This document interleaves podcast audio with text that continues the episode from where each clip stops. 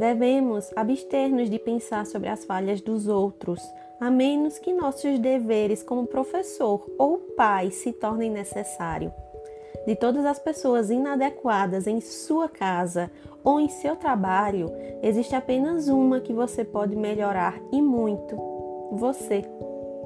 Eu me chamo Daiane Neves e esse é o quadro Um Livro em 5 Minutos.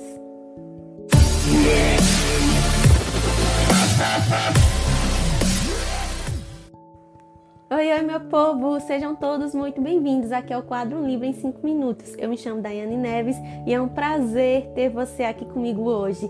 A resenha de hoje é de um livro que saiu completamente da minha zona de conforto, mas que eu tinha grandes expectativas sobre esse livro, porque eu já conhecia o histórico de sucesso de publicação desse autor. Esse autor que já publicou as Crônicas de Nárnia e que eu tenho certeza que é muito conhecido por você. O livro que eu trago para vocês hoje é Como Ser Cristão, do escritor C.S. Lewis. Essa edição linda, que é uma edição de luxo, formato pocket em capa dura, com essa aplicação de hot stamping na capa, saiu pela Thomas Nilsson Brasil. Que edição caprichosa! Eu gravei aqui de frente da janela para que vocês pudessem pegar o brilho desse dourado da aplicação do hot stamping nessa capa dura. Ele é pocket, tá, gente? Então ele é pequenininho ele faz parte de uma coleção de três livros. Tem esse Como Ser Cristão, tem outro é, que fala sobre livros e tem outro que fala sobre oração. E eu quero muito ler todos. Esse aqui foi uma das melhores experiências que eu tive em 2022, já iniciando o segundo semestre de 2022 com o pé direito. Esse livro, gente, vai muito além de lições de espiritualidade, independente da doutrina que você segue, tá? Então vamos deixar de delongas e vamos começar a resenha de hoje repetidamente recomendada, inconscientemente citada. É assim que eu vou iniciar a resenha deste livro, Como Ser Cristão, do C.S. Lewis. Esse livro teve um grau de importância na minha bagagem enquanto leitora, enquanto mulher e enquanto pessoa cristã. E me surpreendeu, me surpreendeu. Eu já conheci o C.S. Lewis daquele livro infantil que nós já conhecemos, né, que já foi adaptado aí pela rede cinematográfica que é As Crônicas de Nárnia. Mas eu ainda não tinha parado para ler esses outros livros que nos mostram um lado completamente diferente e que é muito embasado na fé cristã do escritor C.S. Lewis. Então, com a idade que eu tenho hoje e com a base que eu tenho hoje, esse livro fez grande diferença para mim. Então, em Como Ser Cristão, do C.S. Lewis, ele vai nos mostrar o ser, o ser humano cristão, como o próprio título do livro já nos traz. E ele nos apresenta isso de forma muito simples, de forma muito contundente, de forma muito simplória. Ele não utiliza uma linguagem muito rebuscada, então ele é muito direto nas suas orações, nas suas colocações. Ele vai levantar questões importantes que nos fazem refletir enquanto pessoa.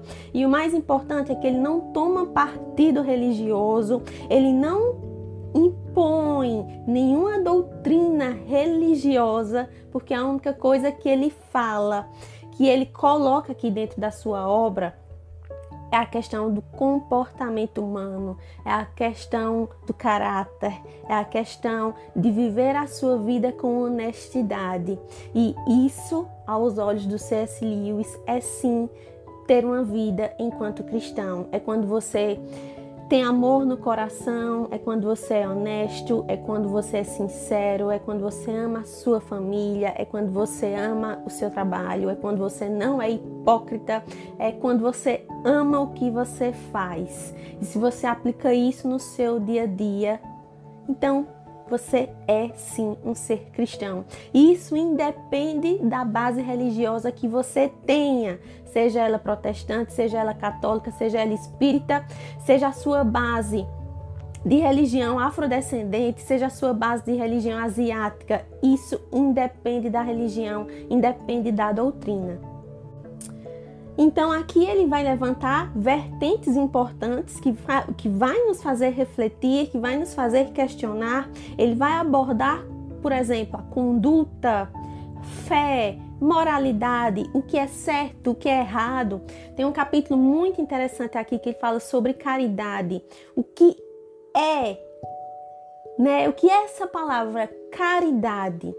Né? O que é ser uma pessoa caridosa? É viver o amor de Cristo praticando o bem para as outras pessoas sem olhar a quem.